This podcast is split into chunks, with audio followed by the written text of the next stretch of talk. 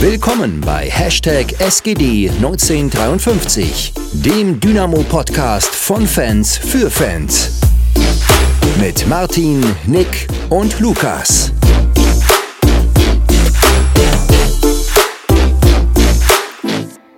Es ist eine weitere Woche ins Land gegangen und die zweite Liga hat den Spielbetrieb wieder aufgenommen. Jetzt endlich kann man, naja, nach zwei Wochen wahrscheinlich nicht so sagen, aber äh, sie ist wieder da. ähm, auch wieder mit Zuschauern im Stadion. Ähm, und Lukas hat dieses einmalige Erlebnis äh, auf jeden Fall mitnehmen dürfen. Ähm, wir hatten es schon ein bisschen erzählt und wir werden gleich auch noch drüber sprechen, aber vielleicht fangen wir erstmal an. Wie geht es euch denn so generell? Super, tatsächlich super. Ähm, auch aufgrund des Spiels natürlich.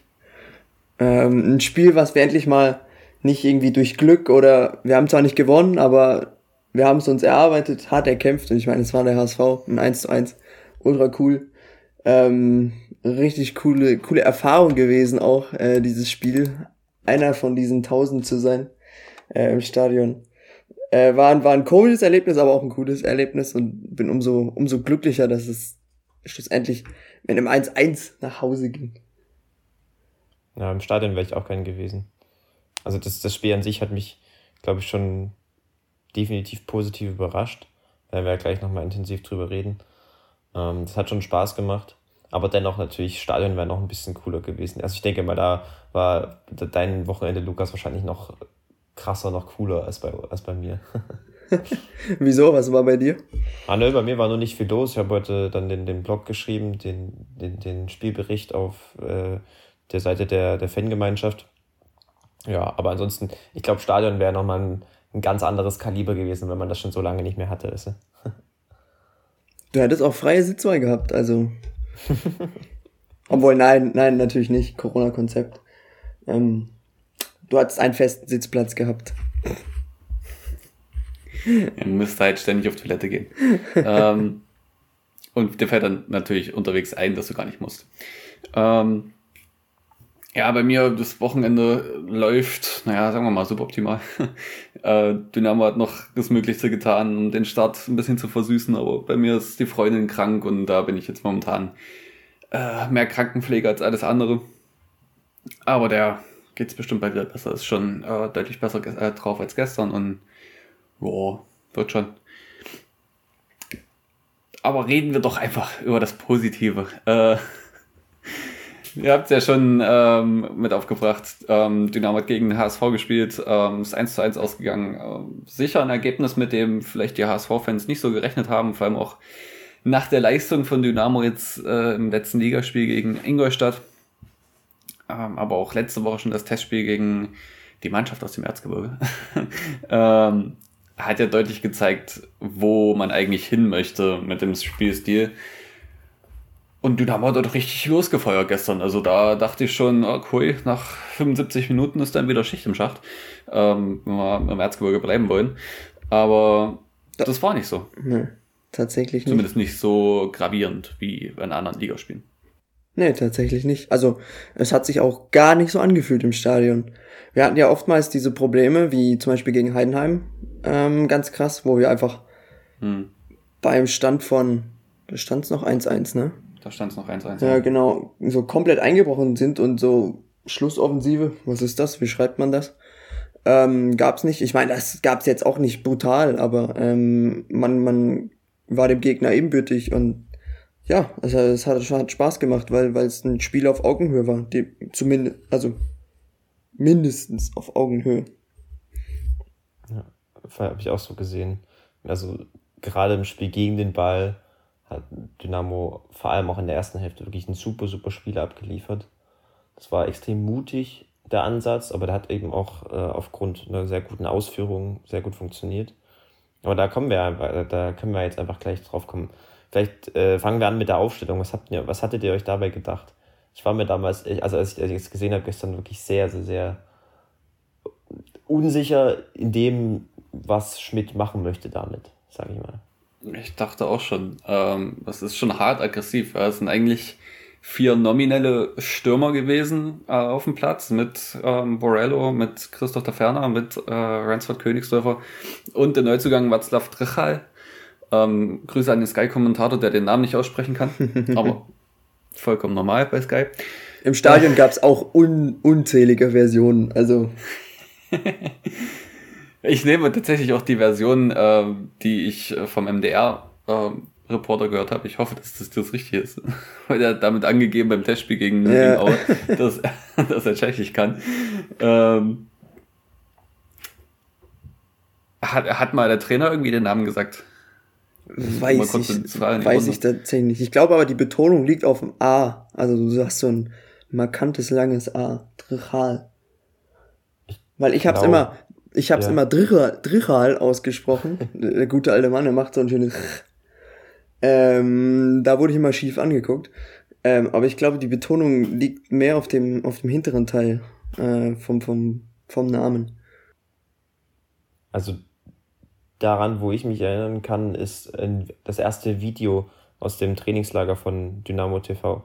Und da war es, glaube wurde es, glaube ich, so ausgesprochen, wie du es gerade gemacht hast, Martin. Deswegen würde ich da auch mitgehen, auch wenn ich sagen muss, das okay, ist wirklich sehr, äh, sehr undankbar von Podcast, so ein Name. Das muss man einfach sagen. Aber gut, dafür kann äh, der gute Mann ja nichts, nee. ähm, dass, dass die deutschen Heinis es nicht aussprechen können. Ähm, aber also, äh, ja, ich fand schon äh, hart offensiv die Aufstellung und es war dann ja natürlich auch ein ganz schöner Sturmlauf zu Beginn und ähm, auch eigentlich über das komplette Spiel, auch wenn man sich dann immer mal zurücknehmen musste.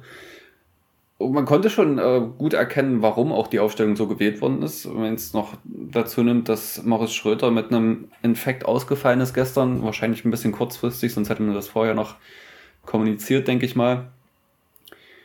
Wobei, bei Dynamo kann man sich mittlerweile gar nicht mehr sicher sein. ähm, also Infekt laut MDR und äh, laut Twitter über zwei Ecken gehört. Ähm, also von der Stelle auch gute Besserung. Ähm, ich denke mal, dass Morris Schröter auch eher dann eingeplant gewesen wäre als vielleicht ein Václav Drachal, der jetzt äh, ja auch gesagt hatte, ähm, die Trainingsintensität ist schon sehr hoch. Wurde ich auch, finde, er wurde auch früh ausgewechselt dementsprechend, ne? So, war so früh? Ah, doch nicht, 70. okay. Also ich find, fand schon, das ging noch. Ähm, er hat eigentlich auch für mich einen guten Eindruck gemacht. Da muss ich halt natürlich erstmal an die zweite Bundesliga gewöhnen, auch an die Verteidiger. Und dann ist es sicher auch ein sehr undankbares Spiel, um reinzukommen gegen den HSV, die eine sehr gute Innenverteidigung haben. Aber mit Schonlau und äh, ich weiß gar nicht, wer neben ihm gestanden hat. Vuskovic. Ähm, Vuskovic. Dankeschön, das hätte ich ja. eh nicht gewusst. Ähm. Super Innenverteidiger, muss man sagen. Hat er jetzt nicht so gezeigt gegen uns, aber grundsätzlich wirklich stark. ja, wir haben immer, ja, bei uns war, war die Theorie, der hat die 44, der will eh zu uns. Ach so. Da würde ich nicht Nein sagen, aber ich meine, das ist wahrscheinlich äh, das, zu viel Geld. Es ist der Ausgeliehene aus Kroatien, ne? Ja. Ja, haben aber eine Kaufoption und das ist ein wirklich, also sehr, sehr, sehr spielstarker Innenverteidiger, super mhm. Talent. Äh, ja, also ist eigentlich auch ein Bundesliga. Eigentlich ist der HSV von, von dem Grundkader her schon Bundesliga reif zumindest oder gerade was Innenverteidigung angeht. Ja, das äh, hat, war, wurde aber zum Glück jetzt in dem Spiel nicht so deutlich. Ja, vor allem dieses hinten rausgespiele, ne? Also das, man sieht ja auch, was der HSV machen möchte. Und das ist auch absolut in der Liga ähm, ja richtig, denke ich auch, wenn du diese spielstarken Spieler hast. Aber vielleicht, wenn du weißt, dass Dynamo ein extremes Pressing spielt und das spielen will, vielleicht nicht so die cleverste Idee von Anfang an. Ja. Also ich würde schon sagen, dass das Pressing von uns und die damit einhergehenden Probleme schon das Entscheidende waren dem Spiel. Also das der entscheidende Aspekt, äh, der das Spiel entschieden hat. Ähm, und da muss man, glaube ich, sagen, dass einerseits natürlich wir das sehr gut gemacht haben, andererseits aber auch richtig der HSV da nicht so stabil war, wie ich ihn eigentlich erwartet hätte. Weil ein Tim Walter Team, das wird immer von hinten aufbauen, es wird immer flexibel rotieren, Innenverteidiger nach äh, in den Sechsraum schieben, Außenverteidiger einrücken lassen. Aber das haben sie nicht so erfolgreich gemacht, wie, wie, wie, sie, das, wie sie das sonst eigentlich machen. Äh, zumindest von dem, so was ich gehört und gelesen habe. Aber ja, gut, in meinem großer Teil hat eben da auch mit reingespielt, dass Dynamo das, diesen Mut hatte, das aus der Raute heraus so aggressiv zu spielen und so extrem zu spielen, wie wir es gespielt haben. Und dazu passen eben auch dann diese diese sehr offensiven Personalentscheidungen mit Königsdorfer auf der 8 beispielsweise. weil wir da, weil wir die Raute einfach noch extremer und noch breiter äh, interpretiert haben, als wir es sowieso schon gewohnt sind. Und es hat total gut funktioniert. Also wir sind einfach wirklich mit fünf Mann, also mit Kade, Taferner, Königsdörfer und den zwei Stürmern vorne draufgegangen und haben dahinter sehr, sehr gut durchgeschoben. Sie mussten halt extrem viel laufen, aber es hat gut geklappt. Und wir haben damit gerade in den ersten 20, 25 Minuten vermutlich genau das gespielt, was sich Schmidt idealerweise vorstellt, mit, mit ganz, ganz starkem Timing, sehr hoher Intensität, einem guten Zweikampfverhalten, eben ein Gegner, der eigentlich individuell stärker ist, so auf das, äh, also so, so zu begrenzen in dem eigenen Spiel und äh, gleichzeitig auch Ballgewinne zu erzielen und äh, Chancen zu kreieren. Da hat, das hat in den, in den ersten Minuten oder auch dann vermutlich auch, auch mit dann zunehmenden Abstrichen auch über das ganze Spiel sehr, sehr gut funktioniert. Hm. Also es war auch krass. Also das ist daher im, im Stadion so krass aufgefallen. Ich habe es gerade eben euch schon erzählt. Ähm, du hattest in den ersten, ich weiß gar nicht, wie viel es waren, es waren, glaube ich, schon die ersten zehn Minuten, wo es so krass war am Anfang. Ähm, wir waren halt genau auf der anderen Seite, exakt gegenüber äh, im Stadion, wo sich alles abgespielt hast. Und du hast die ersten zehn Minuten hast du den Ball nicht gesehen. Du hast gesehen, wie vorne einer nach dem anderen von uns, da ferner, Dral, äh, Königsdörfer, alle möglichen so vorne draufgegangen sind, mit einer Intensität, mit einem Tempo und dem HSV nichts anderes blieb, als lange Bälle zu schlagen und wir sozusagen zehn Minuten lang so gut wie nichts vom Spiel mitbekommen haben, weil da hinten so die Post abging mit einer Intensität, also es war schon, war schon krass. Ich weiß gar nicht, was ich sagen soll. Lukas bitte rausschneiden. Ähm. ich ich würde vielleicht noch ergänzen, dass, es, dass wir, oder ja, ergänzend darauf hinweisen, wir haben, wir haben ja in der letzten Folge eigentlich gedacht, dass wir die Raute nicht nochmal spielen werden oder zumindest nicht mehr dieses Rautenangriffspressing, weil wir gemerkt haben im Hinspiel, dass es nicht funktioniert hat. Dass äh, da Hamburg uns einfach dann mit den Flügelüberladungen ausgespielt hat und drei, vier, fünf Tore hätte schießen können in der ersten Hälfte. Aber dieses Mal hat es halt geklappt und das fand ich schon extrem mutig äh, von Schmidt. Andererseits aber auch äh, natürlich im, im Verbund Mannschaft und Trainer sehr, sehr, sehr gut umgesetzt. Weil gerade das, also man, man, man muss schon sagen, das Presse, wenn du so mit fünf Mann vorne drauf gehst, das ist extrem viel Personal und damit ist im Mittelfeld einfach, hast du halt äh, wenig Kompaktheit ähm, hinter der ersten Pressinglinie und es ist, wenn, wenn sich da der HSV mal durchgespielt hat, dann hast du auch gesehen, dann können sie da schnell in sehr dynamische Situationen reinkommen. Aber dadurch, dass das, das Pressing so gut getimt war, dass jeder wusste, wo er welchen Mann aufnehmen muss, sowohl vorne den, bei den Stürmern als auch dann äh, dahinter, wo Stark oder der Außenverteidiger Akoto beispielsweise dann auf den ähm, nach vorne geschoben ist und den gegnerischen Spieler zugemacht hat, wo dann die Innenverteidigung und äh, der ballferne Außenverteidiger dann durchgeschoben sind, abgesichert haben.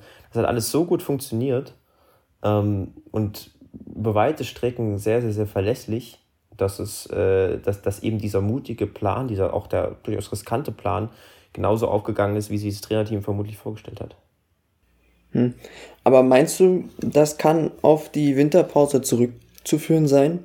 Einfach aus dem Grund, dass wir von denen, die gespielt haben, bis auf Drichal, ähm, der ja erst, jetzt weiß ich nicht wann, am 2. oder 3. Januar verpflichtet wurde, aber viel früher hat das Training ja eh nicht begonnen ähm, weil man halt eine Elf hatte, die jetzt gespielt hat, die sich exakt so vorbereiten konnte ähm, und sozusagen jetzt auch endlich mal ja ähm, diese Abläufe, die man geübt hatte, auch genau so äh, umsetzen kann, ohne dass sich irgendjemand krank wird, verletzt oder oder wechselt, was bei uns ja äh, so oder so nicht der Fall war. Aber ähm, ja, denkst du, das kann damit zusammenhängen?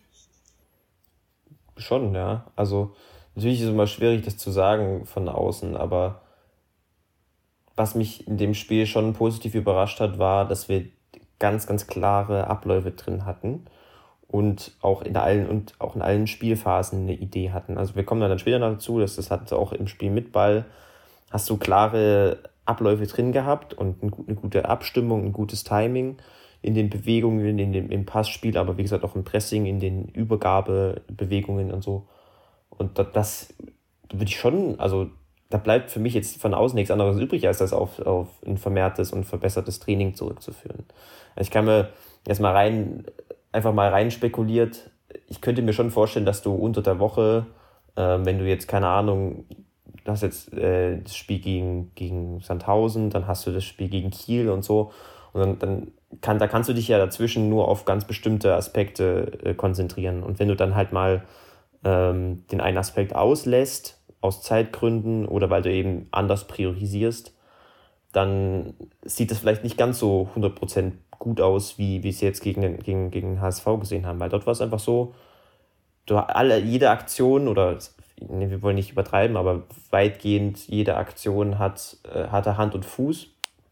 Und kann mir schon vorstellen, dass es genau darauf zurückzuführen ist, auf, auf die vermehrte Trainingszeit, auf die, den vermehrten Fokus auf Prinzipien, auf das Trainieren von Prinzipien im, sowohl im Spiel mit Ball als auch im Spiel gegen den Ball. Worauf man dann eventuell weniger Fokus gelegt hat, ist der Torabschluss. Zumindest Julius Kade hatte wahrscheinlich nicht so viel Zeit dafür aufgewandt. Ähm, er hat die Bälle zwar aufs Tor gebracht, aber sag mal es mal so, hat meine Oma schon härtere Schüsse rausgehauen. Das war heute wie Polter seine Elfmeter. Oh Gott, der war ja auch schrecklich. Ja. Gut, da war das bei Kade noch schwieriger. Tatsächlich, äh, den besser aufs Tor zu bringen. Ähm, aber das ist was, äh, ja, gut, kennen wir nur auch schon von Dynamo Abschlussschwäche. Der Einzige, der wirklich momentan einen guten Abschluss hat, ist Christoph der Ferner. Ähm, und Ramsey Königsdorf, auch wenn der äh, einen Abschluss dann zum Gegentor führt am Ende. Hm. Ja. ja, ne, man muss schon auch sagen, dass dann, dass wir zwar in einigen Situationen dann einen Ball gewonnen haben oder eben ganz kurz davor waren, aber dann das letzte etwas noch gefehlt hat. Also Schmidt hat es dann auch in der Pressekonferenz gesagt, dass du dann, man kann das im letzten Drittel dann schon noch ein bisschen besser ausspielen, wenn du den Ball gewinnst. Oder ich erinnere mich an die eine Situation, wo Stark den, den Ball von Heuer Fernandes dann zurückköpft in Richtung Strafraum und der dann eben nicht genau ankommt. Und dann kommt der HSV wieder an den Ball, dann ist er irgendwie so ein Gestochere. Das, das kann man schon noch ein bisschen besser machen. Andererseits ist es definitiv eine deutliche Verbesserung gewesen, schon zu dem, ähm, zu, dem zu, zu, den Zeiten, zu den Spielen jetzt vor der Winterpause, das muss man auch sagen. Aber natürlich, das Spiel hätte wenn wir eben, wenn wir nicht dann diese eine Situation in der zweiten Hälfte haben, hätte das Spiel auch genauso gut 1-0 bleiben können und dann wäre es so ein ähnliches Spiel gewesen wie äh, einige am Anfang der Hinrunde, die wir verloren haben, wo du eigentlich ein gutes Spiel machst, aber dann wegen ein, einer blöden Situation und ein bisschen äh, Schwierigkeiten im letzten Drittel dann äh, trotz guten Leistung dann keine Punkte holst. Zum Beispiel Sandhausen? Ja, ja, also ich habe jetzt erst an, an Paderborn gedacht, Sandhausen fand ich nochmal, äh, also da fand ich, da waren die Abläufe nicht so gut drin wie in, den, wie in den Spielen davor, gegen Paderborn beispielsweise oder so. Aber ja, so grundsätzlich. Paderborn war doch aber, da haben wir doch drei schnelle Gegentore gefressen oder so. Ja, ja, ne? genau, aber da fand ich das also, Pressing und das äh, Ballbesitzspiel noch besser als gegen äh, Sandhausen. Aber ja, es ist im Endeffekt ja, auch, äh, es sind im Endeffekt auch Nuancen. Im, ich glaube, ja, also einfach nur die generelle Tendenz wäre halt da gewesen, wenn du, es wäre wär der nächste Schritt wäre jetzt, oder beziehungsweise es wäre auch jetzt schon gegen den HSV noch viel, viel, viel besser gewesen, wenn du aus diesen Situationen, aus diesen vielversprechenden Situationen am Anfang auch Tore machst. Ich meine, wenn du da 1-0 führst, dann äh, bringt dir das nochmal ganz anderes, weil, wie gesagt, es kann genauso passieren, dass der HSV dann aus so einer äh, Halbchance ein Tor macht, wie es passiert ist, und du dann nicht mehr zurückkommst. Richtig. Bin mir aber auch relativ sicher tatsächlich, gut, man weiß es nie, ne? ist auch eine Menge Spekulation, aber wenn der Gegner nicht HSV heißt oder, naja, sagen wir mal, nicht die ersten acht Mannschaften der Liga, ähm, dann steht es nach 10 Minuten 1 zu 0 für, für Dynamo. Zumindest, wenn man äh, die Spielweise so auf den Gegner auch übertragen könnte, wo ich mir jetzt natürlich denke, ähm, dass im Zweifel Holstein Kiel ähm, nicht ganz so hinten rausspielen wird, wie es der HSV getan hat. Ja. Zum Beispiel. Ähm, wollte ich dazu was sagen? Wenn nicht, dann machen wir einfach weiter. naja, mit, mit der Führung hast du an sich äh, schon recht. Das war dann der der Zeitpunkt, wo, wo dann die einzelnen Rufe kamen nach, nach fünf Minuten hier, hey, die schwimmen und die können nicht mehr und äh, also in Richtung HSV. Hm. Ähm, weil weil weil es halt so extrem einseitig war die ersten paar Minuten und ich habe es dann nur auf Twitter gelesen. Es gab ja, wie du gerade eben gesagt hast, diese eine hochkarätige Chance. Ich konnte die noch nicht sehen seitdem, weil gab halt noch keine Wiederholung irgendwo zu gucken. Das ist echt nervig. Ähm, ja, aber an sich, ähm, also die Anfangsphase war, glaube ich, ja, mit die beste, die wir, die wir seit langem, wirklich seit sehr langem gesehen haben. Das stimmt, also es hat mich sehr auch an, an den Sommer erinnert. Ähm, ich glaube, ich habe damals gesagt, das halten wir niemals so die ganze Saison durch. Und so kam es ja dann auch, keine Ahnung, ob das noch irgendwelche anderen Gründe hatte, außer ähm, Ausdauer und Spielweise. Aber so ähm, war es letztendlich ja dann, dass wir das nicht jedes Spiel durchziehen konnten, was sicher auch am Gegner liegt. Ich bin gespannt, ähm, ob man diesen Spielstil weiter beibehalten kann über den Rest der Saison. Ich fände toll, weil ich finde das einfach total geil, wenn man Gegner so unter Druck und ins Chaos stürzt. Ja, es macht einfach Spaß zuzugucken, weil das so geiler, intensiver Fußball ist. Wo, ja, richtig, und als Fans kannst du da halt auch noch, noch unterstützen, ja, ja genau. weiter, weiter für Chaos sorgen. Äh, das macht schon Spaß. Und es geht da so ab und es kann ja schlussendlich in beide Richtungen gehen, weil es halt doch zu einem hohen Risiko führt, aber ähm, ja, es, es, es macht halt ultra viel Spaß, so, so solchen Fußball zuzugucken. Und es hat mich tatsächlich sehr äh, an das allererste Spiel unter Schmidt erinnert. Ähm, ich weiß nicht mehr, gegen, gegen wen waren das? War das gegen Duisburg? Ich, Duisburg, ja. Das war gegen Duisburg. Ja, ja. weil das war so das erste Mal, wo wir auch, da hatten wir es glaube ich auch im Podcast, wo wir so brutal angelaufen sind, gleich von Anfang an und wir uns auch so ein bisschen, ja, die Augen gerieben haben, huch, was ist denn das? Das ist ja richtig cooler Fußball, das macht richtig Spaß zu gucken. Ähm, und so, so hat sich's jetzt auch wieder angefühlt gegen HSV, also zumindest die Anfangsphase. Ähm, bloß noch mal einen Ticken intensiver und noch mal einen Ticken ja cooler auch. Also hm. ich muss auch sagen, ich habe so ein wirklich extremes Angriffspressing selten gesehen. Ähm, dass du halt wirklich mit fünf, also wirklich fünf Leute vorschiebst auf, also dann du spielst vorn fünf gegen fünf und dann spielst du, dann, dann sicherst du hinten fünf gegen fünf ab und äh, musst halt darauf achten, dass du richtig auf die eine Seite durchschiebst und dort dann die, die Option zu machst. Das ist wirklich, extrem. Und das ist schon, also ja, das ist krass und auch aus taktischer Sicht äh, auch schon mal spannend zu sehen. Hat natürlich klar seine Risiken, ähm, haben wir ja vorhin schon gesagt, aber äh, dadurch, dass Dynamo das e-, eben auch in in der, in, bei den hinteren fünf, also bei den Abwehrspielern, Akoto mit Löwe, mit Stark, so gut ähm, im Pressing wegverteidigt hat und gutes Durchschieben, gutes Rausschieben und so, ähm, hat das, waren die, war, wurden die Risiken nicht so relevant. Aber gut, wir können ja jetzt, das ist ja der perfekte Zeitpunkt, jetzt können wir über das Gegentor reden. Eins wollte ich dazu noch sagen. Ich fand unsere Innenverteidigung eigentlich extrem stark in dem Spiel. Ähm, außer am Anfang da eher so ein bisschen, ähm, naja, schläfrig. Aber er hat auch für mich, fand ich, ein gutes Spiel gemacht. Ähm, okay, kommen wir zum Gegentor. Kam mir eigentlich schon so ein bisschen aus dem Nichts. Ähm, ich weiß nicht, Nick, du hast es so schön beschrieben hier im Dokument. Ja, das war halt einfach komplett gegen den Spielverlauf. Ne? Also ähm, Hamburg hatte Probleme mit dem Pressing und dann haben sie eine Kontosituation und machen die halt rein. Ähm, und da war halt so, naja, das war halt unglaublich bitter dann für Dynamo, weil wir auch die, weil wir eigentlich zuvor auch nicht so viele Kontosituationen kassiert haben. Also wir waren auch im Gegenpressing nach Ballverlust immer ziemlich gut da. Es waren griffig sind gut draufgegangen. Karte ist mir da zum Beispiel positiv aufgefallen im Gegenpressing. Ähm, das ist auch was, was man, äh, weil, weil man ihn immer so ein bisschen, äh, ihn und seine Stärken immer ein bisschen aus den Augen verliert leicht. Äh, das kann man da vielleicht mal positiv erwähnen. Naja, aber auf jeden Fall war halt dann dieser Standard und äh, Renzi hat den zweiten Ball und versucht halt abzuschließen. Aber dadurch, dass er dann dort dann den Ball verliert und wir so viele ähm, Spieler vor dem Ball haben und nicht hinter dem Ball, sind wir da einfach überhaupt nicht ins Gegenpressing gekommen. Ähm, und dann kassieren wir diesen Konter, wo halt 5 gegen 5 oder so oder 4 gegen 4 oder so äh, Situationen stattfindet, wo Hamburg absolut in der, in der richtig starken Dynamik drin ist. Und dann ist es natürlich unglaublich schwer, dann die Situation zu verteidigen. Äh, war halt, war halt ein richtig dummes Gegentor. Ähm, und wenn du halt gegen so einen Gegner spielst wie ein HSV, der halt vorne auch eine brutale Qualität hat mit, mit Glatzel, der hat der Premier League gespielt in den letzten Jahren oder war es nur zweite Liga? War Championship. Championship, okay. Ja, aber trotzdem Bundesliga, dann bei, bei Mainz, meine ich, ne? Mhm.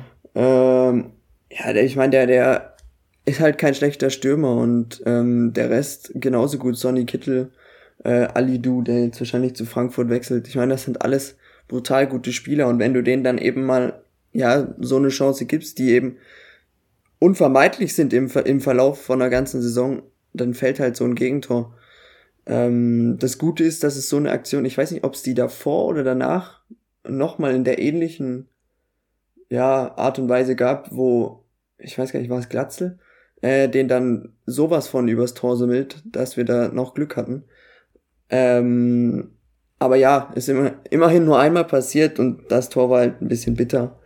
Und wie Nick äh, gesagt hat, so brutal gegen den Spielverlauf. Aber ich sag mal so, der Stimmung hat's eigentlich keinen äh, nix abgetan. Ging eher andersrum, das wurde dann noch lauter. Ja. Gut so. also ich würde, ja. ich, so ich muss würde, das sein. ich würde vielleicht noch äh, zwei, drei kleine Dinge sagen. Also einerseits auf jeden Fall absolut richtig, so wie Sonny Kittel und äh, Robert Kratzel das ausspielen, ist einfach, ja, das ist einfach überdurchschnittliches Zweitliganiveau, vielleicht auch Erstliganiveau. Also wie Kittel den Ball mitnimmt, dann die Flanke spielt, Klatzel der erste Kontakt, legt er sich perfekt vor und dann muss er nur noch drüber lupfen. Das ist perfekt gemacht. Also auch, auch da, beispielsweise der, der Laufweg von Klatzel. Äh, ja, auch der Abschluss. Von, von, von Kade, ja, super. Also kann man, nicht, kann man nichts anderes sagen. Das ist, so musst du einen Konter ausspielen. Und da kannst du dann aus Dynamo-Sicht auch nicht mehr so viel machen, wenn einmal die Situation so zustande gekommen ist. Das war halt so bitter. Also ich würde schon sagen, man kann kleinere Fehler rausnehmen, beispielsweise, dass Akoto äh, sich nicht fallen lässt, sondern auf Kittel draufstürmt, beziehungsweise auf den HSV-Spieler, der davor den Ball hatte. Also er, Akoto stürzt raus, will den Ball gewinnen, aber der HSV-Spieler legt ihn einfach nur einen Meter links neben sich und dann hat Kittel freie Bahn. Das äh, fand ich zumindest, wäre wär, wäre andersrum besser gewesen. Und natürlich kann man auch ein bisschen über Kade reden, der Klatzel im, im Rücken verliert und da ein, zwei Schritte zu weit im Zentrum steht. Aber ich meine, das ist, ja, das muss man ansprechen, aber es passiert auch. Also die, die Situation ist halt so schwer zu verteidigen und dann hast du mit Akoto einen jungen Innenverteidiger und äh, mit Kade einen offensiv deckenden Spieler, dass die dann nicht so 100% passend agieren, ist halt auch logisch und jetzt nicht unbedingt mit einem riesen Vorwurf zu belegen. Es ist halt. Kade. Ja. Kade ist ja auch äh, in der Situation einfach erst, also der letzte Punkt überhaupt in dieser ja, doch ja. schon längeren Fehlerkette, wo ja. man auch dann sagen muss, so viel Vorwürfe kannst du ihm auch nicht machen. Wenn er einen halben Zentimeter größer ist, dann köpft er den Ball weiter weg. Ähm, genau. Dafür kann er nur auch nichts, dass er halt kleiner geraten ist. Äh, und da muss man auch sagen, du hast es schon angesprochen, er ist eher ein Offensiver und steht dort gegen zwei HSV-Spieler eigentlich gegen ihn äh, und muss einen relativ großen Raum alleine abdecken.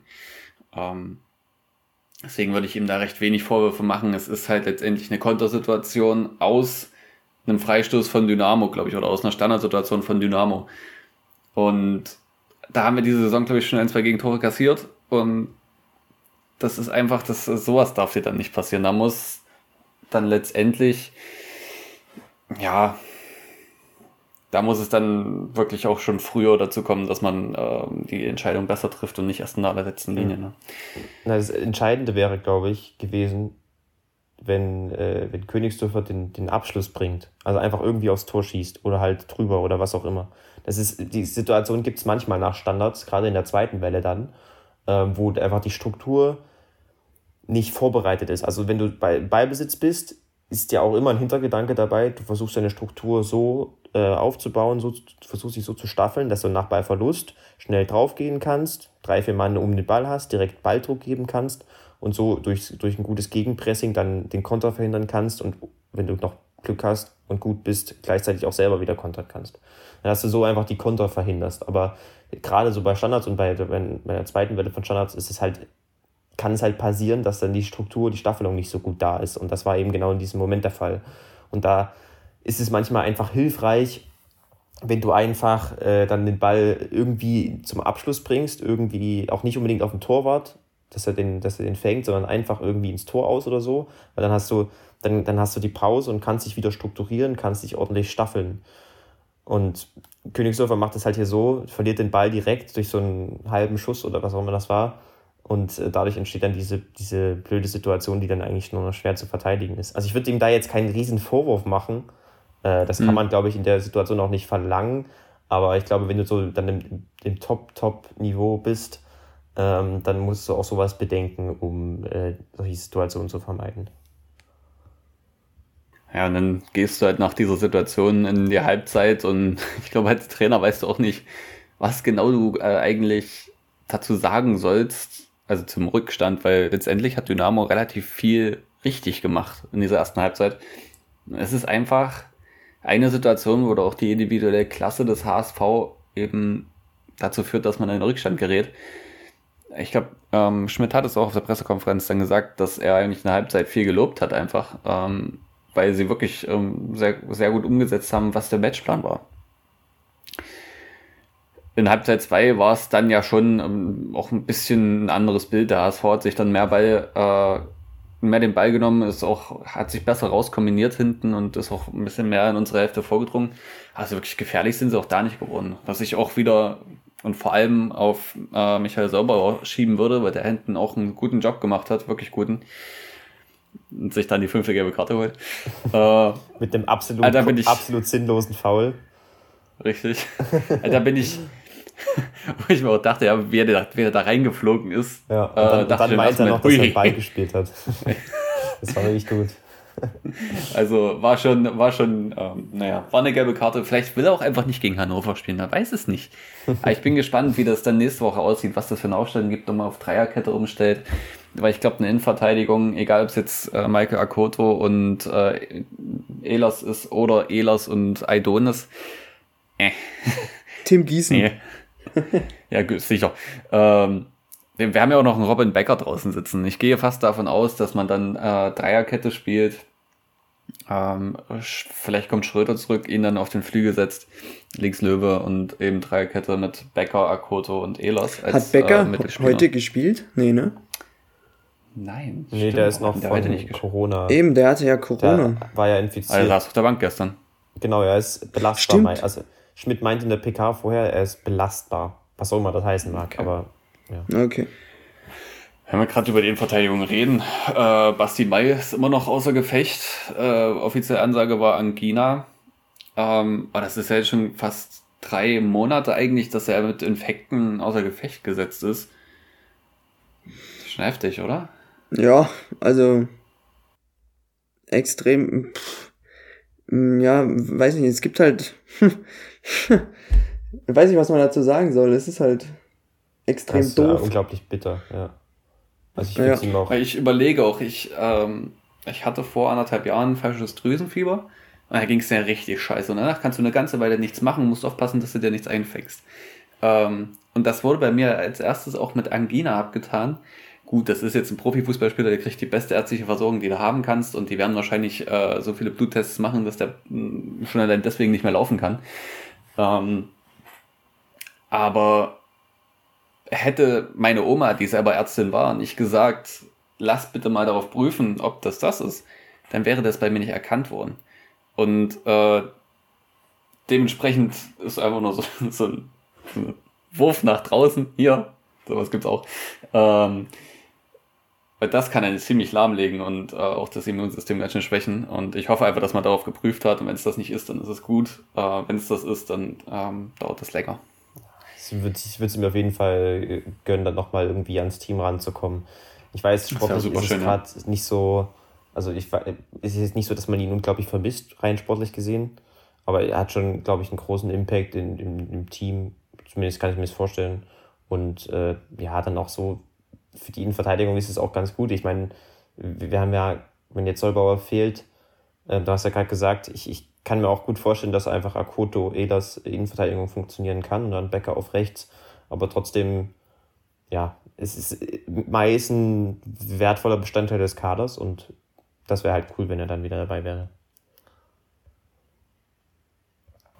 So. Und vor allem ist er ja theoretisch, ganz theoretisch, wenn man jetzt mal von der Entscheidung absieht, dass Schmidt den Kapitän auf dem Platz haben will, immer noch für alle so ein bisschen der Kapitän eigentlich.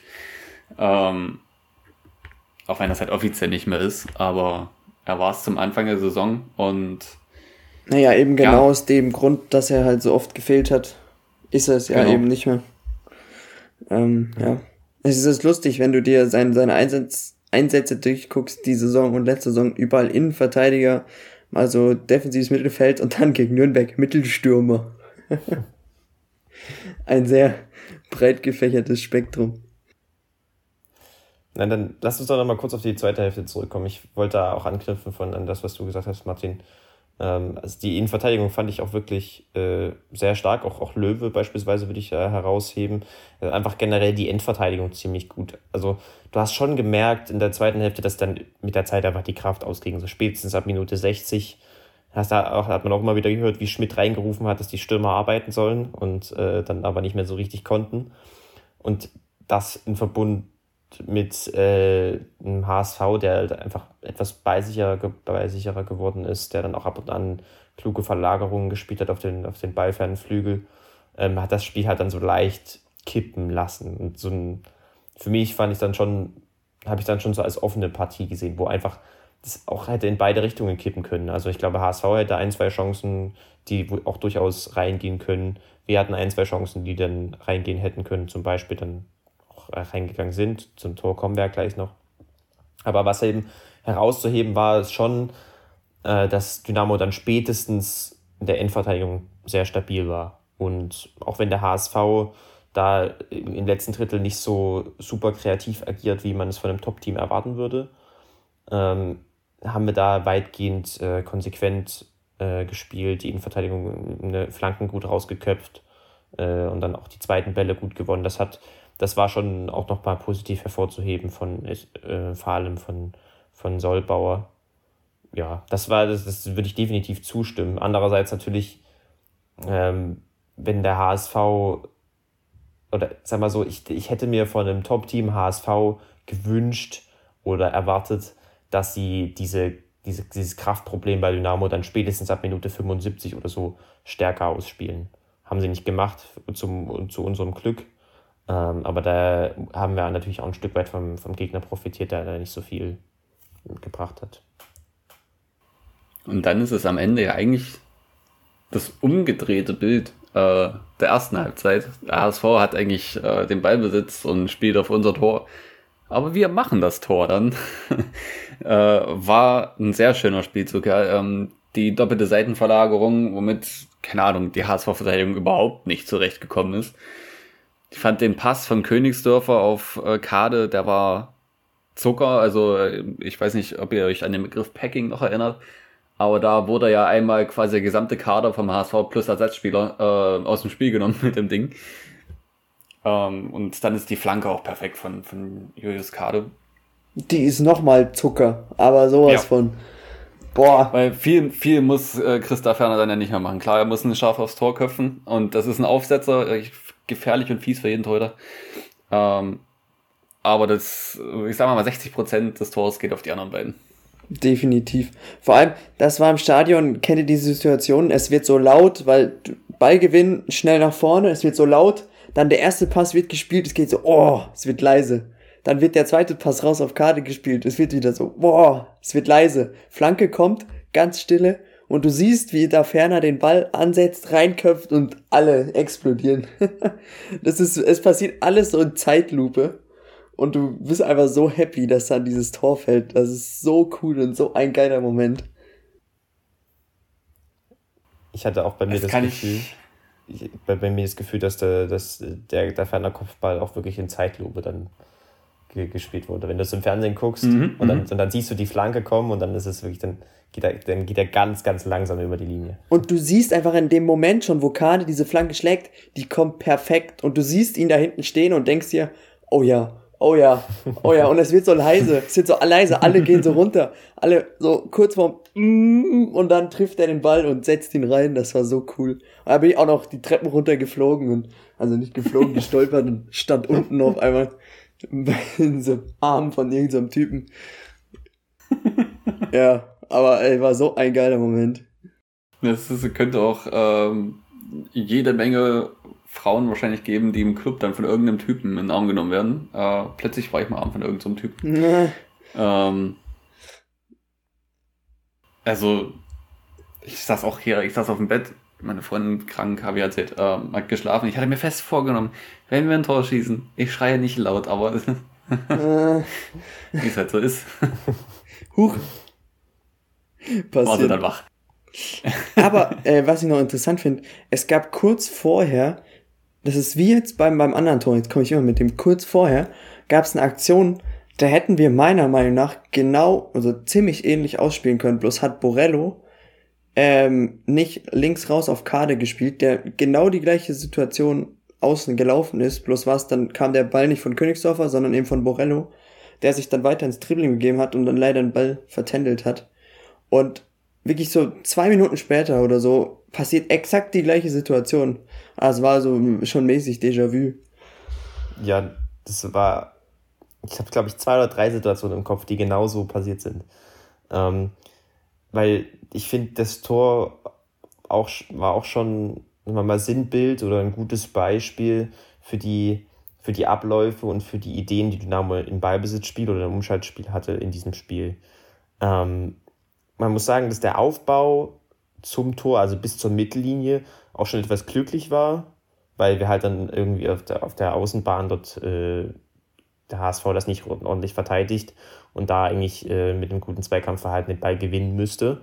Aber sobald wir dort einmal durchkommen und Borello dann auch die Kette zutrippeln kann, hast du halt so eine total coole, dynamische Situation, wo du halt 4 gegen 4, 5 gegen 5 oder was auch immer das war ungefähr spielen kannst. Und in diesen Situationen, die entweder nach Ballgewinn vorkommen oder eben nach solchen Situationen, wo wir von hinten aufbauen, da hat Dynamo wirklich endlich mal klarere Prinzipien gezeigt. Hast immer ein, zwei Leute gehabt, die die Tiefe attackiert haben, meistens auch eine Diagonal. Und dann entgegengesetzt ähm, ist dann der ballferne Achter, in dem, in, in, in dem Torfall Königsdörfer oder manchmal auch der Außenverteidiger, dann äh, hochgeschoben und konnte dann mit Verlagerungen äh, gefunden werden. Und Martin, du hast ja vorhin gesagt, das, das Tor ist halt das perfekte Beispiel. Du hast ja die doppelte Verlagerung. Ähm, Borello spielt raus auf Königsdörfer gegen die Laufrichtung von, dem, von den HSV-Verteidigern. Und dann Königsdörfer auch mit einer super Entscheidung. Äh, geht erst zwei Schritte, stoppt ab und spielt dann wieder die Verlagerung auf den nachstoßenden Achter, das ist dann in dem Fall Kade. Und dann ist natürlich die Situation komplett chaotisch für den HSV schwierig zu verteidigen und für uns äh, perfekt äh, dann eine, eine, perfekte Chance entstanden. Also es war wirklich beispielhaft dafür, wie, wir, wie Dynamo diese Verlagerung genutzt hat, um den HSV und diese, auch diese enge Struktur in der Verteidigung des HSVs sehr gut auszuspielen. Die Verlagerung gab es, weiß nicht, ich würde bestimmt ungefähr schätzen, so acht Stück, neun Stück habe ich äh, gesehen in dem Spiel. Ein, ein, zwei, drei waren im tieferen Aufbau und der Rest waren immer, waren immer wieder Situationen dabei, wo wir in solchen Aktionen dann auf den ballfernen Achter gespielt haben. Und das war wirklich, das hat mir, hat mir gefallen, weil das eben in Verbundenheit mit diesen tiefen Läufen gut abgestimmt war und dann im Endeffekt natürlich auch äh, dann zum Tor geführt hat. Das äh, fand ich äh, positiv bemerkenswert, weil, wir, weil ich auch viele Spieler in Erinnerung habe, wo wir dann nach Ballgewinn Probleme hatten, uns klar nach vorn zu kombinieren. Das war äh, in diesem Spiel anders und in diesem Spiel verbessert im Gegensatz äh, zu zuletzt. Man muss auch, glaube ich, noch dazu sagen, dass auch ähm, die Positionierung von da ferner im 16er dann perfekt ist. Ähm, der das komplett auch ausnutzt, dass die dem sie überhaupt nicht mehr weiß, wo sie hinlaufen sollen. Und dann natürlich vollkommen frei da drum steht. Ja, weil er halt äh, den gesamten Überblick über den Strafraum hat, ne, und sich von hinten rein reinlaufen kann und sozusagen alle vor sich hat und ja, als Verteidiger ist das halt ultra ultra schwer zu, zu verteidigen und ich meine, das war ja es war ja dann noch jemand mit drin, ich weiß gerade gar nicht wer. Jetzt habe wo habe ich jetzt habe ich es geschlossen. Scheiße. Ach man.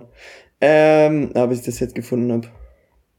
Ja, Macht aber mal weiter. Wer, wer, wer sich das nochmal angucken will, die, also auch der Laufweg von der Ferne ist ziemlich cool, weil er ja, er ist ja dort mit Borello an der Mittellinie auf der linken Seite. Stehen die sich ja eigentlich auf den Füßen. Äh, was, wie gesagt, im Aufbau eigentlich nicht so sinnvoll ist oder nicht so, also einfach nur irgendwie zufällig zustande gekommen ist. Aber wie dann Borello und Königsdörfer das Spiel dann aufziehen und der Ferner im Hintergrund dann den, den Laufweg in die, in die Box macht, ist schon cool zu sehen. Und ja, ich denke, man kann auch noch mehr Einzelleistungen hervorheben. Also Königsdörfer ähm, fand ich nicht nur bei dem Tor, aber auch generell von der Entscheidungsfindung her und vom Durchsetzungsvermögen mit einem deutlichen Schritt nach vorne im Vergleich zu den Spielen davor. Ähm, das muss natürlich, jetzt muss man natürlich sehen, ob er das konstant hinkriegt. Das ist halt der, nächste Entwicklungsschritt, aber das war nicht erstmal positiv zu sehen bei dem Spiel. Und wie gesagt, auch Kader habe ich beispielsweise vorhin schon erwähnt, gegen Pressing. Ähm, war cool zu sehen. Trichal würde mir einfallen, der, von dem ich jetzt noch nicht so, über den ich jetzt kein hundertprozentiges Urteil fällen möchte, aber was man auf jeden Fall gesehen hat, ist, dass er zum Schmidt-Fußball passt. Mit einer guten Intensität, mit einem guten Zweikampfverhalten, Durchsetzungsvermögen. Das war, Und Geschwindigkeit. War cool zu sehen. Mhm. Ähm, zu Drichheim äh, würde ich auch gern noch was sagen, auch wenn das, also ich fand, er hat ein gutes Spiel gemacht, er ähm, hat mich auf jeden Fall vorerst überzeugt von sich, aber was in Erinnerung bleibt, ist der Abschluss der, ähm, sagen wir mal, Mitte, naja, nicht Mitte, aber ein bisschen, es war auch nicht äh, Höhe 16er, dann in Seiten ausgeht. Ähm, Ach ja. Ich weiß nicht. da war der. Ich weiß nicht, ob es irgendwo. Äh, ich habe, glaube ich, noch nie so einen Abschluss gesehen, äh, der nach Eckfahnen Zielschießen aussieht, aber so wenig nach, also so wenig Eckfahne dabei hat. Den hat er, den hat er so schlecht getroffen, ne? Der ging ja so über, Hammer, ja. über den Schlappen gerutscht. Da ging es dann auch hier, ne? Eckball, Eckball, so schlecht kannst du ja gar nicht schießen. Und, äh, das, und das war echt bitter.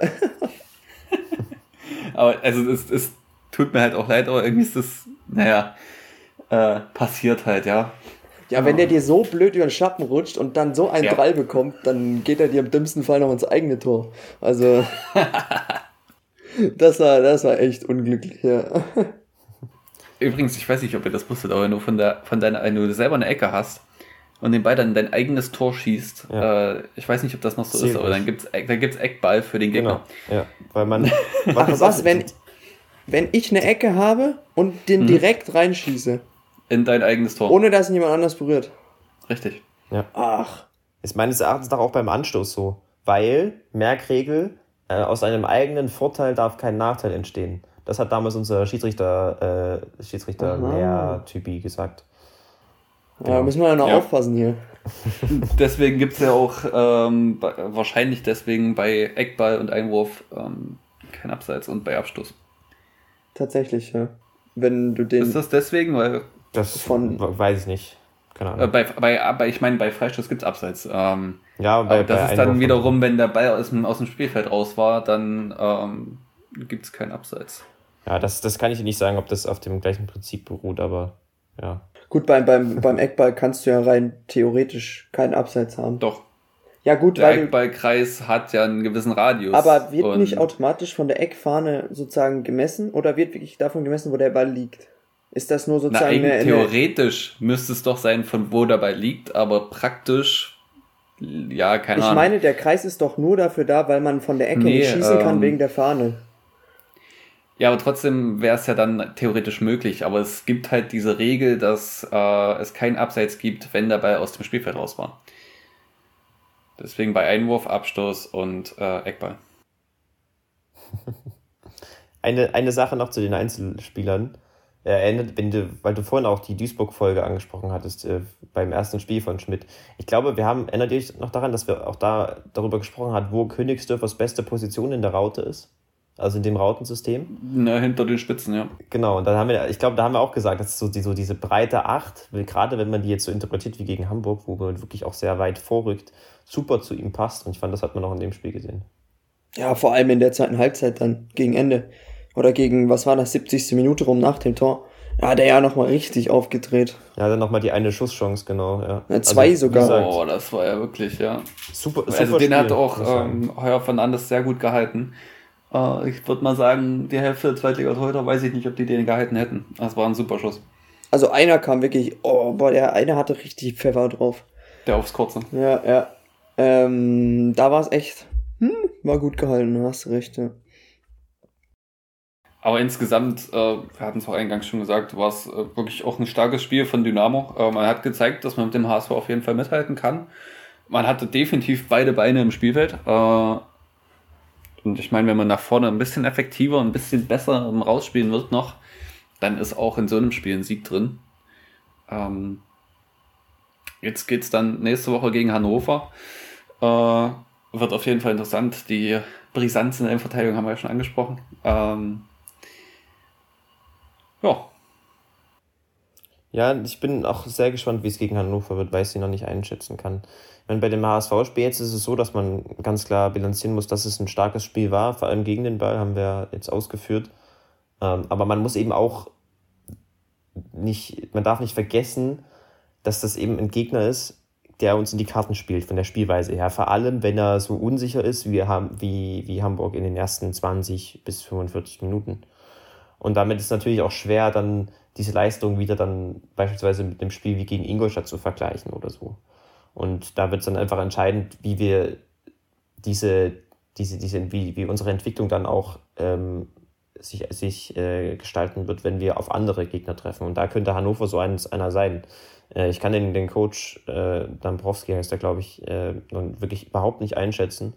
Aber was auf jeden Fall feststeht, ist, dass äh, Hannover vor allem individuell eine sehr starke Qualität hat und Dynamo da mindestens wieder genau diese Leistung braucht, um äh, ja, dann mitspielen zu können. Die, gegen Hamburg hat man es wirklich sehr, sehr gut geschafft, mit, mit klaren Prinzipien, mit, äh, mit klareren Abläufen, mit abgestimmterem Timing, äh, den Gegner aufs eigene Niveau runterzuziehen, beziehungsweise, das klingt immer so, als wäre man selbst so schlecht, aber das ist einfach ein Spiel auf Augenhöhe zu gestalten. Das hat man gegen HSV geschafft und äh, das wird auch die Aufgabe gegen Hannover sein.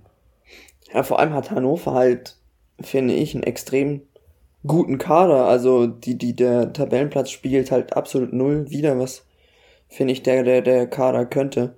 Vor allem haben sie sich nochmal jetzt mit Cedric Teuchert verpflichtet der von Union kam, im Sommer noch bei Olympia dabei war. Und einem gewissen Mark Diemers von, von Feyenoord. Ähm, um jetzt nochmal auf die Folge von letzter Woche anzuspielen, unter den Top, auch sagen, ja. Top, Top 4 äh, der, der äh, Mannschaft sind, was die Marktwerte angeht. Ähm, also es ist ein brutal starker und ausgeglichener Kader. Ähm, ich verfolge die halt absolut null, weil mich der Verein ja, am Arsch vorbeigeht, auf gut Deutsch gesagt. ähm, man sieht nur, dass die halt die eine oder andere Packung die Saison bekommen haben ähm, und halt absolut nicht dastehen, wo sie, glaube ich, gerne stehen wollen würden. Boah, das war jetzt ein Satz. Also, ja, man muss aber auch sehen, sie haben im Gegensatz zu dem Spiel, das sie noch in der Hinrunde gegen uns hatten, haben sie auch zwei wichtige Spieler vorne. Ne? Mit Dux, der ist zu Bremen gegangen und äh, Muslia äh, ist weiter hoch in, die in der Tabelle gewechselt. Äh, wo ist denn der hingegangen? Paderborn, Paderborn Darmstadt? Paderborn. Ähm, also das sind schon zwei sehr gute und wichtige Spieler, die dort weggegangen sind. Auf der anderen Seite haben sie jetzt am Freitag ihr Spiel gegen, Han äh, gegen Hansa gewonnen. Auch wichtiges Spiel gewesen für, für Hannover. Aber ganz so gut finde ich den Kader tatsächlich gar nicht. Wahrscheinlich äh, werden sie mich dann Lügen strafen im Spiel, hoffe ich nicht. Aber also Weidern zum Beispiel ja, das Problem ist halt wirklich, dass so Sollbauer fehlt. Mit Sollbauer hätte ich da keine Probleme gehabt, äh, weiter wegzuverteidigen, denke ich. Hinterseher ist halt immer mal für ein Tor gut gegen uns gut. Das ähm, habe ich gerade gesehen. Hinterseher spielt bei Hannover. Was zur Hölle? Wann ist das passiert? Das ist der Ersatz für äh, mhm. Okay. Äh, aber so, also was ich sonst noch so sehe, weiß nicht. Also ja, meiner, klar, das ist ein guter Spieler. Ähm, dann Ernst ist ein sehr guter Spieler für die zweite Liga. Mike Franz, 35 Jahre alt, aber spielt kaum noch. Ähm, Marcel Franke haben sie auch, ne? Marcel Franke ist der in der Innenverteidigung, wo ich denke, am meisten denke, ja, hm, ähm, Moroja ist auch nicht schlecht. Dann Robert Zieler, klar, der ist Weltmeister von 2014. ähm, aber äh, Martin Hansen hat auch schon neun Einsätze zu elf von Zieler. Zieler ist der notenbeste Spieler, haha, Torhüter sind immer. Ähm, Dominik Kaiser, ähm, der hat halt im Hinspiel auch so lustlos gespielt. Äh, weiß nicht, wie das jetzt ist. Philipp Ochs, weiß ich nicht, was ich aus dem machen soll. Ähm, Sebastian Stolz ist ein guter Spieler. Ja. Ja. Na man, ich glaube, man könnte mit dem Kader viel rausholen, wenn man einen klaren Plan hat. Und das habe ich zumindest von dem, was ich gelesen habe. Äh, das hatte man unter dem vorherigen Trainer Zimmermann, heißt er, glaube ich, nicht so 100 Prozent. Da war es eher so klassischer Fußball nach äh, Thomas Oral, Markus Kauczynski und äh, so. Das ist was, was ich gelesen habe. Ist, wie es jetzt aussieht unter Dombrowski, kann ich wirklich nicht sagen. Aber ähm, ja, ich könnte mir schon vorstellen, dass Dynamo zumindest etwas mehr Fokus auf den Ballbesitz haben muss, beziehungsweise etwas mehr Ballbesitz haben wird und auch häufiger in die Situation kommt, dass man einen Block mal bespielen muss. Und das ist natürlich dann wieder ein Gegner, der nicht so 100% gut passt wie Hamburg jetzt. Und da muss man dann auch dafür Lösungen finden und das wird, das wird entscheidend. Also ich meine, wir haben Hinspiellösungen gefunden. Und das, das 13-0 war. Das ist aber auch ein Heimspiel gewesen. Ja, aber das macht aktuell, glaube ich, keinen Unterschied. Ich meine, was ist Hannover? Selbes Bundesland wie Wolfsburg, da waren heute 500 Zuschauer. Also, ja, ähm, glaube ich, macht nicht so den Unterschied. Ja, die Fahrt macht schon noch einen Unterschied. Aber ja, ich, ich weiß, was du meinst. Ähm und ich mein, würde sagen, wir haben das Hinspiel jetzt auch nicht, ähm, wie wir zum Beispiel gegen, gegen Bremen, mh, hm, nee, nicht gegen Bremen.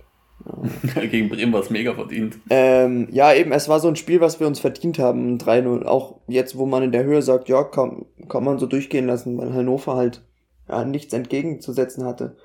Obwohl sie eben zwei starke Spiele hatten, wie du gerade eben gesagt hast, die sie jetzt nicht mehr haben. Aber trotzdem natürlich immer noch ein Top-Kader, wir sind ja gerade eben durchgegangen. Ähm, ja, ich bin auf jeden Fall gespannt dann das Spiel. Hannover spielt übrigens unter der Woche jetzt 18.30 gegen Gladbach. Ah, die haben auch noch Pokal, das spielt uns ja auch noch in die Karten. Naja gut, das Spiel ist Sonntag, wahrscheinlich schaffen wir es bis dahin wieder fit zu sein. Ähm, aber vielleicht gespielt uns wirklich in dem Sinne in die Karten, dass beide Mannschaften dann ab der 60. Minute ein bisschen kürzer treten müssen. Ja, eben. Schauen wir uns an. Vielleicht noch ein kurzes Wort zu unserer zweiten Verpflichtung. Äh, Oliver Battista Meyer hatte auch seinen Kurzeinsatz. Der Typ tat mir so unfassbar leid. Der stand schon zur Einwechslung bereit vor dem 1-1 und er stand vor allem dort schon fünf Minuten ja. gefühlt, weil der Ball nicht ins Ausging. Dann machen wir das Tor und Schmidt so, nee, nee, nee, wir, wir wechseln nicht. Nee, machen wir nicht. okay. Ja, das wollte Geht ich gerade auch noch sagen. Der stand drei Minuten ewig. später, drei Minuten später darf er wiederkommen. Und es ist genau die gleiche Situation. Dann wechseln sie nicht, weil Paul Will noch nicht fertig war, auch eingewechselt zu werden. Man doch lieber zwei Spiele auf einmal einwechselt, weil könnte man ja noch gebrauchen, die nächste Einwechslung. Dazu kommt noch. Äh, dann stand er dort wahrscheinlich netto zehn Minuten am Spielfeldrand, ohne sich warm machen zu können. Dazu kommt noch, dass als sie Batista Meyer geholt haben, also als der Call kam, er wird eingewechselt, wurde gleichzeitig noch jemand dazu mit ihm geholt und ich meine, das war Paul Will, ähm, der auch eingewechselt werden sollte, den man aber zurückgeschickt hat. Wieder. Und dann schlussendlich mit ihm eingewechselt hat. Also der, der, also, der stand echt, der stand lange. Das tat mir echt leid. Er hat versucht auch dann noch einiges zu bewegen, aber es war auch äh, wahrscheinlich dann nicht mehr das Spiel für einen offensiv kreativ denkenden Spieler wie Meier. Ähm, um dort einfach noch seine Akzente setzen zu können. Einmal hätte er es fast geschafft, aber schon, aber leider etwas schneller am Ball, weil sonst wäre er wahrscheinlich alleine auf Heuer Fernandes zugelaufen. Ähm, ja, haben, aber ich denke auch, er wird seinen, seinen Impact haben wir, in der Rückrunde. Wir haben gestern übrigens festgelegt, dass er Brasilianer ist. Es klingt einfach cooler. Ein Brasilianer bei Dynamo. da kam dann, da kamen dann die Sprüche, jetzt lass einen, lass einen stehen, tricksen, ein bisschen tricksen. Das, das war so dumm alles, ey. Ich kann mich immer noch wegschmeißen. Ja, bin, hat auf jeden Fall gezeigt, ganz kurz noch dazu, dass er, also die Ansätze hat man schon gesehen, so rein so das technische Vermögen, das taktische Vermögen, das ist schon, schon da. Andererseits hast du richtig gesagt, es, äh, ja, es ging halt einfach nur noch darum, vorne äh, ordentlich zu pressen. Dabei hat sich mehr viel mit, äh, mit äh, Ballbesitzspiel, Konter äh, und so deswegen ja, müssen wir einfach schauen, wie er dann in den kommenden Spielen zum Einsatz kommt. Hoffentlich etwas mehr. Da kann man ihn dann besser einschätzen. Mal schauen. Vielleicht schon gegen Hannover. Wenn, wie gesagt, wenn wir, wenn wir Ballbesitzaufgaben äh, haben, mehr Ballbesitzaufgaben als gegen den HSV, dann könnte er da vielleicht nützlich sein. Ich würde sagen, wir verschweigen heute einfach das Testspiel gegen Jena, weil wir konnten es ja auch eh nicht sehen. ähm, ja, muss man auch nicht überbewerten, sowas, also passt schon. Richtig, auch wenn man gegen den Regionalligisten. Egal. Wie war es nur? Äh, der, der Bruder von Leo Löwe hat gespielt oder stand im Kader oder Ja, genau. So, ne? Ja. Auch cool. Und Jonas Ömichen wurde eingewechselt, schon in der 32. Minute für SEO. Ähm, da hoffe ich mal, dass da mit SEO nichts passiert ist. Ähm, das wäre doof. Aber das klingt ja wenigstens nach Einwechslung. Äh, in der Offensive. Ja. so klingt es ja. Naja. Ähm, es waren auch viele Jugendspieler wirklich dabei bei Dynamo und dann ähm, kann man auch verstehen, denke ich, wenn das nichts geworden ist. Zumal unsere Testspiel-Giganten äh, ja auch gegangen sind mit Hosiner und so, die vor allem ihren Impact tatsächlich in Testspielen jetzt hatten im letzten halben Jahr. So nach Mannheim und Hosiner in die Regionalliga nach Offenbach. Äh, was ich auch ein bisschen komisch fand, weil Viktoria Köln war nie mit dran. Äh, Offenbach muss, muss ähm, geht es um Aufstieg in die dritte Liga. Ähm, ja, gut, ja. Da haben sie wahrscheinlich ordentlich Geld reingepumpt, weil ich weiß nicht, wie es dieses Jahr ist, ob Südwest ähm, Dingsbums spielen muss. Ähm, wie heißt Qualifikation? Relegation? Ähm, und die sind vorne mit dran. Und da wird wahrscheinlich dann das Geld, was man hat, äh, investiert. Die haben ja nicht nur, nicht nur Hosiner verpflichtet, die haben ja noch Paul Milde verpflichtet zum Beispiel. Ähm, also die haben jetzt Gut, Groß Asbach hat auch ordentlich ein, eingekauft für dritte Liga, ähm, äh, für vierte Liga. Also Groß Asbach, aber Groß Asbach äh, spielt gegen Abstieg. Ja, eben, deshalb, die haben Mölders eingekauft, die haben Manuel Konrad. als spielenden Trainer, als Manuel Konrad haben sie eingekauft. Aus mhm. Malaysia. Wo ähm, hat er denn in Malaysia gespielt? Ach, was denn? Herrgott. Also in der, in der Regionalliga Südwest, da ist gerade, da fließt ordentlich Geld gerade, also verrückt. Naja gut, wenn du aus der Regionalliga absteigst, dann bist du wirklich im Niemandsland des Fußballs. Ich meine, Oberliga, das ist zwei Ligen ja. äh, über dem, was ich gespielt habe. Ähm, und das ist nicht mehr so weit weg nee, gewesen. Ne? Und bei Groß also, Asbach hat die Andrea Berg angerufen und gesagt, hey Jungs, hier, ich überweise nochmal schnell. Holt euch, Richtig. holt euch den, die Wampe aus Giesing. Ja, naja. Ähm, ich drücke kurz Asbach die Daumen, dass sie zumindest mal die Klasse halten. Mhm. Hast du sonst noch was für heute? Nö. Bin zufrieden. Na dann, ähm, wünsche ich euch eine schöne Woche und äh, ich denke mal, wir hören uns am Sonntag dann wieder. Beziehungsweise für alle Zuhörer dann Montag. Und ja, Habt eine schöne Woche. Die, die, die, die, die. Na, na, na, na, na. Mo, mo, mo, mo, mo. Forza Dynamo.